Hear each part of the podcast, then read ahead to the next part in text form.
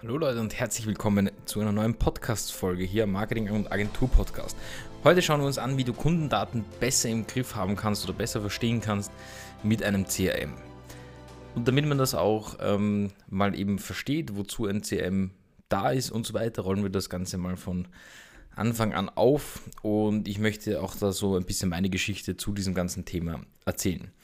Ich habe damals vor ein paar Jahren schon, also vier, fünf Jahren, einmal einen HubSpot-Account erstellt. Das ist ein nicht nur CRM, aber vieles äh, obendrauf. Also auch, die haben ja auch Marketing-Hubs und CRM-Hub und so weiter und so fort. Und ich habe nie die Sinnhaftigkeit in so etwas gesehen, weil es für mich ähm, gefühlt alles verkompliziert hat. Ja? Das heißt, es ist komplizierter geworden und ähm, aus meiner Sicht nicht wirklich einfacher. Ja? Und ähm, gerade auch bei HubSpot und Co., die sind darauf aufgestellt, dass die wirklich große Firmen ähm, ja, bedienen können mit ihrer Marketing-Software oder mit ihrer Software generell, also nicht nur Marketing-Software. Aber da ist man als ähm, anfänglich allein Selbstständiger oder dann bei mir mit einem kleinen Team oder mit, mit wenig Leuten ähm, einfach überfordert. Ja, vor allem, wenn man das selber einrichtet oder versucht einzurichten. Und deswegen habe ich ein CRM eigentlich ganz anders geführt. Das heißt, ich habe einfach zum Beispiel ähm, bei Safdesk mit meinen Kundendaten in der Agentur gearbeitet und so weiter und so fort. Aber zum Beispiel in meinem Mentoring hat das anders ausgesehen. Da war ich einfach äh, nicht zufrieden damit, dass ich mir Listen geschrieben habe, wer wann dazugekommen ist, wer wo steht und so weiter und so fort. Und da wurde mir erst richtig bewusst, ähm, in dem Agenturfall bin ich zum Beispiel sehr gut damit zurechtgekommen, so ein, ein kleines CRM zu haben, also sprich einfach eine Standardübersicht, wo ich einfach gesehen habe, okay, wer ist ähm, Kunde, wer hat was gezahlt, welche Rechnungen sind rausgekommen äh, oder rausgegangen, besser gesagt, und, und so weiter und so fort.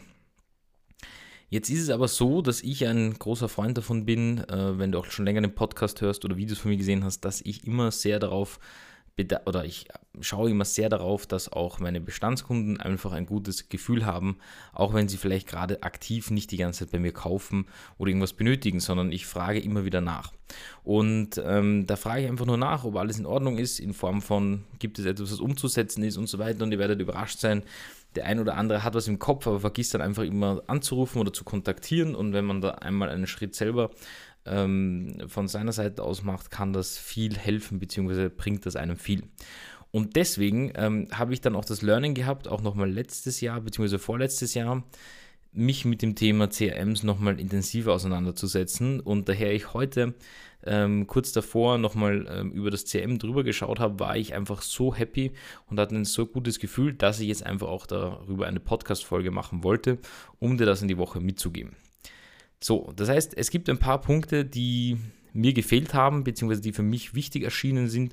Und das kannst du dann für dein Business oder für deine Agentur einfach adaptieren, weil das auf jeden Fall sehr, sehr wertvoll ist.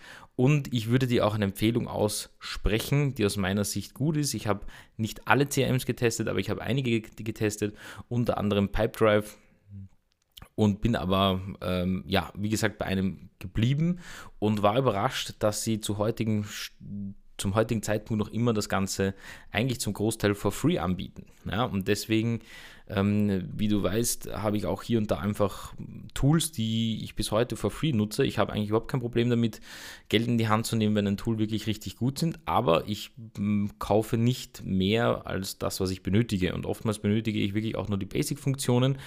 Und so ist es zum Beispiel derzeit bei HubSpot. Das heißt, bei HubSpot habe ich ähm, zwei Sektionen. Das eine ist natürlich die Agentur und das andere ist ähm, das Mentoring zum Beispiel, wobei ich sagen muss, ich nutze es so richtig schön und gut aus im Mentoring. Gar nicht so stark in der Agentur. In der Agentur habe ich da irgendwie eine andere Taktik schon, die mir irgendwie gut liegt im Mentoring, ja, ähm, ich kann jetzt nur sagen, du kannst es natürlich adaptieren zu deinem Business. Im Mentoring ist es mir einfach ganz wichtig zu wissen und ich glaube, das merkt auch jeder Mentoring, dass ich weiß, wer ist wann dazugekommen, wo befindet er sich im Prozess. Ähm, weil die meisten wissen auch nicht, dass, die, dass man da einen direkten Kontakt zu mir hat. Wie gesagt, das ist ja kein Massenmentoring oder, oder, oder halt ein Massenmentoring, wo mehrere hundert Leute drin sind, sondern da ist immer eine, sag ich mal, für mich überschaubare Gruppe, wo ich mich wohlfühle, um eben das auch auf dem Kasten zu haben. Aber ich habe jetzt gemerkt, im letzten Monat hat das auch eine Größe angenommen, wenn man von 20, 30, 40 Leuten spricht, wo man dann merkt, wenn du, so wie ich, zu jeder Person gewisse Daten nochmal dir in den Kopf rufen willst, einfach um sicher zu gehen, ob das eh so richtig ist. Manchmal verliert man sich im Prozess oder ist eine stressige Woche oder eine mühsame Woche und dann verpasst du einfach die ein oder andere Information. Und da ist es ganz wichtig, dass man ähm, ja nochmal so einen kleinen Helfer hat, um, um zu wissen, wer wo steht, wer wie zahlt und so weiter und so fort. Und im Mentoring ist das für mich ähm, wirklich ein, ein, ein richtig gutes Learning gewesen, um das jetzt auch nochmal mehr in die Agentur zu, zu adaptieren. Wobei es dort, wie gesagt, anders läuft. Da muss ich den Prozess der Kunden nicht so stark am Schirm haben, teilweise gefühlt, weil das viel mehr mein Blut ist. Aber beim Mentoring habe ich es gemerkt, weil das auch für mich, ähm, sage ich mal, in der Form, wie ich es jetzt führe, sage ich mal, ein, zwei Jahre alt ist und das ist für mich noch neuer als die Agentur, die ich acht Jahre habe. Und da musste ich einfach ein paar Dinge ähm, erinnert werden, sage ich jetzt mal, einfach um auch diesen ähm, ja, dieses Konstrukt einfach am, am Schirm zu haben. Und da ging es mir im Speziellen eben darum, dass ich einfach eine Auflistung habe. Einerseits nämlich für diejenigen, die reinkommen, dass ich ganz klar weiß, okay, welche Bewerbungsdaten hat derjenige. Das heißt, ich weiß auch vor jedem Beratungsgespräch, weil ich die selber führe, wie einige wissen von euch, rufe ich mir die auf und schaue mir die nochmal genau an, ja, weil ich habe sie wahrscheinlich schon einmal gelesen, aber ich werde sie dann nochmal lesen, äh, mache mir dann noch Notizen dazu, ich mache dann manchmal auch eine Recherche dazu, ja, wenn die, wenn die Bewerbung höchst interessant ist oder weniger interessant und so weiter und so fort oder wenn, ich, wenn sie überhaupt nicht durchkommt, dann machen wir natürlich nicht die Arbeit. Aber meist schaue ich, wenn, wenn ich zum Beispiel schon sehe, dass jemand sich mit einer E-Mail einträgt, und dahinter eine, äh, eine Business-E-Mail ist, also sprich, da hängt eine Domain dahinter und ist jetzt nicht eine übliche Gmail-E-Mail oder Hotmail oder was auch immer es gibt, dann schaue ich mir da gleich an, wo der Status ist, ja, weil da kriege ich dann das meiste raus und ich kann euch sagen, jeder ist super happy im Beratungsgespräch. Auch wenn er nicht einsteigt, ist er einfach happy, dass er mal mit mir persönlich sprechen konnte und ich mir die Zeit genommen habe. Und mir ist es auch wichtig, so um jeden auf den, auf den Weg hin ähm, da zu begleiten oder auch zu zeigen, was möglich ist und was nicht. Und da ähm, sind eben diese Daten Gold wert. Ja? Ähm, nicht nur für mich, sondern auch für denjenigen, der mit mir das Gespräch hat. Ja? Weil wir müssen uns vorstellen, wenn ich einfach die Bewerbungen in einer E-Mail liegen lasse oder sonst irgendwo, wo ihr es euch hinschicken lässt, kann es sein, dass man das nicht mehr immer am Schirm hat oder man sucht dann die E-Mail in dem Moment raus oder sucht nach den Namen. Manche haben dann verkürzte E-Mails, da findet man das Ganze nicht mehr und so weiter und so fort.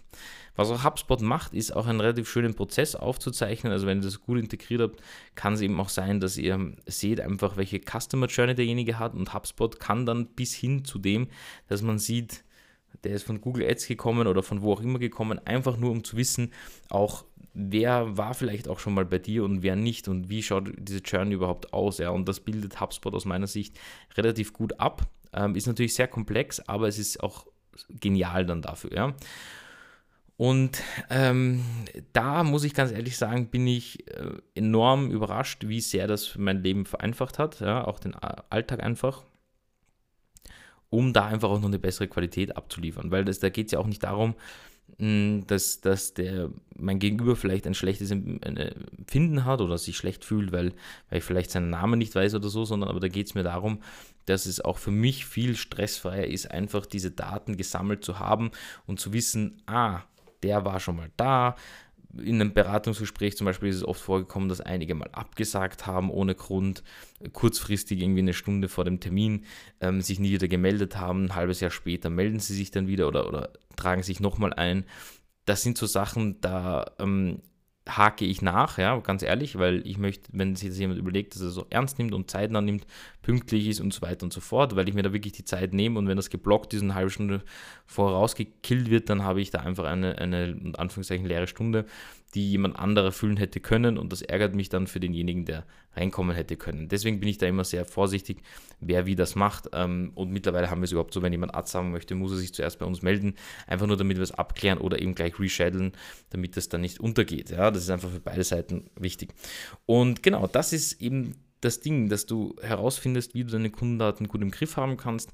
Im Generellen einfach auch, dass die dass du die aufzeigen kannst oder dass du einfach siehst, wer sich wo befindet, ja, und dass das Programm vielleicht sich auch bei dir meldet und Anführungszeichen und sagt, hey, derjenige ist jetzt ähm, in der dritten Woche dabei, der sollte jetzt, also ich weiß grundsätzlich, wenn jemand ähm, das nach einem gewissen Form macht, zum Beispiel das Mentoring, weiß ich, wer sich wo befindet. Ja? Und äh, mir war das vor eben nie so bewusst, weil ein Trainingsprogramm, da habe ich halt die Verantwortung, dass ich schaue, dass derjenige vorankommt. Und da gehört es auch aus meiner Sicht dazu einfach, dass man gewisse Follow-ups macht und auch nachfragt. Zum Beispiel Mentoring, das ist nur jetzt ein Beispiel, ähm, ist in der Woche drei oder vier so der Knackpunkt, wo man dann auch Kunden kontaktiert, beziehungsweise schaut, dass man ähm, Kunden ausfindig macht oder die ersten Kunden findet. Und da sollte aber auch die Brand schon stehen. Ja? Das heißt, da sollten Logo und die Positionierung und so weiter schon ausgearbeitet sein. Und dazu kriegen die meisten von mir ein persönliches Feedback natürlich. Und ähm, da ist es eben wichtig, dass ich auch schaue, okay, ist derjenige auch wirklich in dem Prozess da drinnen? Tut er auch das, was er tun sollte? Ist er da überall dran, wo er dran sein sollte? Und so weiter und so fort. Ja? Das ist mir einfach wichtig. Und da hat mir einfach die, die zum Beispiel HubSpot oder welches CRM ihr dann auch immer nutzt, hat mir einfach einen besseren Überblick gegeben über das, was passiert und was nicht passiert. Ja? Und ist sowohl für denjenigen, der Kunde ist bei mir, als auch für mich professioneller bzw. einfach ähm, ja, besser auf beiden Seiten. Das heißt, das, was du heute mitnehmen hast sollen oder beziehungsweise was du dir heute überlegen solltest, ist auch, wie du so etwas vielleicht für dich nutzen kannst. Ja? Oder wie du vielleicht HubSpot für dich auch klug nutzen könntest in der Free-Version oder eben so Sachen wie Pipedrive oder andere Dinge, wenn du dir die mal anschauen möchtest, die haben meist, ähm, wenn sie nicht kostenlos sind, zumindest 30 Tage Free Versions, wo du dir mal das reinschauen kannst. Und ich sag dir, es ist am Anfang wirklich mühsam, sich da einzuarbeiten und vor allem bei HubSpot, das ist ein irrsinnig riesiger Dschungel, also es ist eine richtig, richtig starke Software, aber am Ende des Tages zahlt es sich halt richtig gut aus, wenn du das alles so ein bisschen fein optimiert hast und vielleicht auch mit dem einen oder anderen Mitarbeiter von HubSpot gesprochen hast, um dann abzugraden oder vielleicht was Größeres zu nehmen, macht das schon einen richtigen Satz nochmal in deinem Unternehmen und auch für deine Kunden, ja, sowohl für dich als auch für deine Kunden und das ist immer ganz, ganz wichtig. Ja, ich hoffe, du konntest heute einiges mitnehmen. Ich wünsche dir jetzt noch eine wunderschöne, produktive Woche, beziehungsweise auch einen Start in die Woche. Und wir sehen uns wie gewohnt in der nächsten Folge des Podcasts.